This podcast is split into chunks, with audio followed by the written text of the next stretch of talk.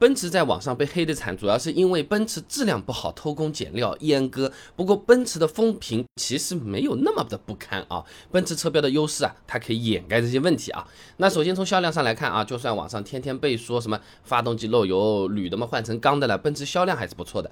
二零二零年在中国呢销售了七十七点四万台，那你做个对比啊，宝马二零二零年呢在中国卖了七十七点七万台，奥迪的话呢是七十二点六万台，那各家说法不太一样的啊。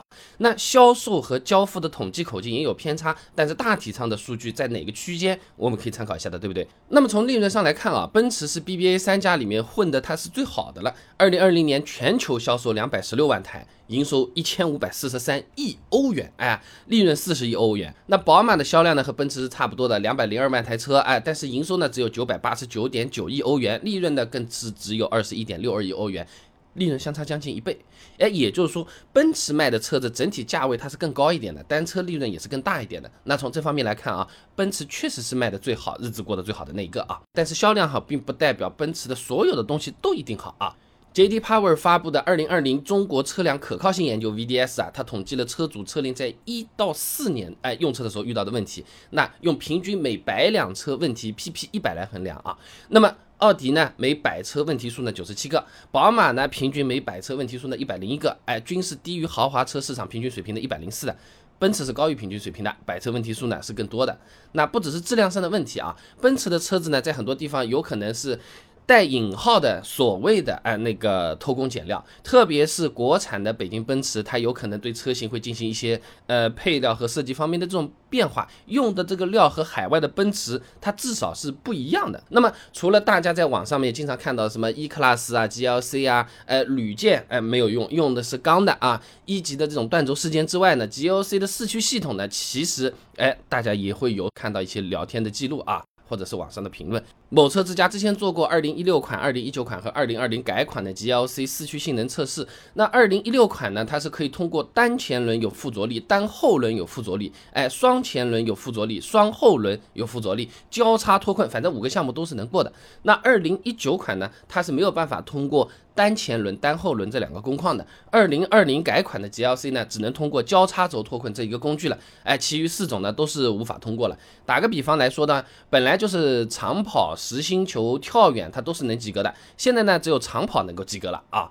那某车之家呢，还对这三款 GLC 的牵引力进行了一个测试啊，发现二零二零款的 GLC 呢，在每个项目上的牵引力啊，都比老款要小一点。哎，这就有点像是人这个经常办公室里坐了久了，哎，这个力气就不太多了。哎，这个没有。锻炼嘛，对吧？而且呢，那个奔驰啊，在越来越多的车型上开始换装了小排量发动机。你比如说七座的 SUV GLB 上面用的呢 1.3T 发动机，五十万的 E Class 呢，之前是换 1.5T 发动机，后面又换了回去。这些做法，的确让网上不少朋友的确是不太满意的啊。那么很多朋友黑奔驰，哎，也就是在黑它不良性、偷工减料、不尊重消费者这些行为啊。那么虽然网络上大家对奔驰算是重拳出击，骂得很厉害啊，哎，但是呢，现实购车的消费者对于质量、动力这些因素啊，哎，关注度高，但是没有我们想象中的那么高。那最关注什么？牌子啊。胡润百富发布的《中国豪华车品牌特性研究白皮书》里面有个数据的啊，豪华车购车消费者最关注的因素就是品牌，达到多少？百分之五十一，一半以上，排名第一啊，对吧？而对于耐用性、动力这些参数是排名倒数的。那 Brand Finance 上面也有个数据的，奔驰的品牌力确实是相对比较强的，在二零二零年全球最有价值的一百个汽车品牌排行榜里面，奔驰排第一名。哎，宝马第四，奥迪 D 九，所以说奔驰销量好，是因为很多人他就是认这个牌子的。哎，像是什么一点三 T、一点五 T 什么，其他大家都是不太在乎的了啊。而且啊，我们心理上面感觉奔驰在网上被黑得很惨，有可能还是受到了信息茧房的影响啊。美国芝加哥大学教授凯斯阿桑斯坦啊，在《信息乌托邦：众人如何生产知识》这本书上面啊，他研究了网民对于网络使用的状况，提出了一个信息茧房的概念。这书里面啊，他这么说啊，他说。因为公众其其实并不需要十分全面的消息，因此通常只会关注自己偏爱或者自己选择的东西。哎，你这假以时日之后啊，哎，便会向自己啊喏，做茧自缚一样，把自己给包起来一样的，就成为了一个茧房。哎，说人话就是说，我们会主动看一些什么东西，我们自己感兴趣的东西，我们喜欢看的东西，不喜欢的东西嘛，擦掉了了，对不对？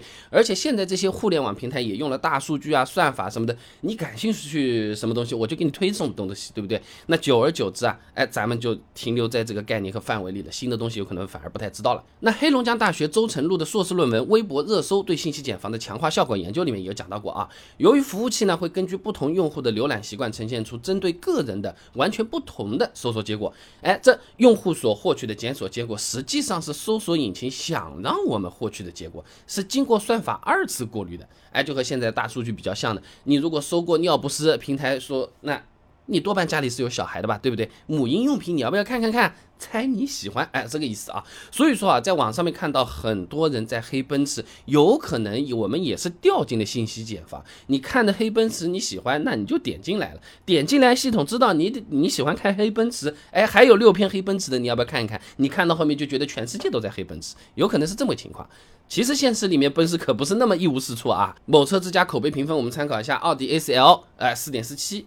哎，宝马三系四点四四分，奔驰 C 级车四点三一分。哎，奔驰的购车者啊，对内饰外观的好评啊是比较多的啊。总的来说，虽然奔驰质量不好，偷工减料，哎，阉割配置，哎，但由于奔驰购车者更看重品质，所以奔驰总体销量不差，并且由于信息茧房的效应，我们在网上也更容易看到奔驰的负面评价。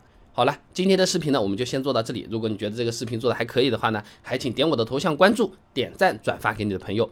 这个对我真的很重要，动力来源嘛。而且这样你每天就能收到一段超过六十秒的汽车使用小技巧了。备胎说车，我们明天接着聊。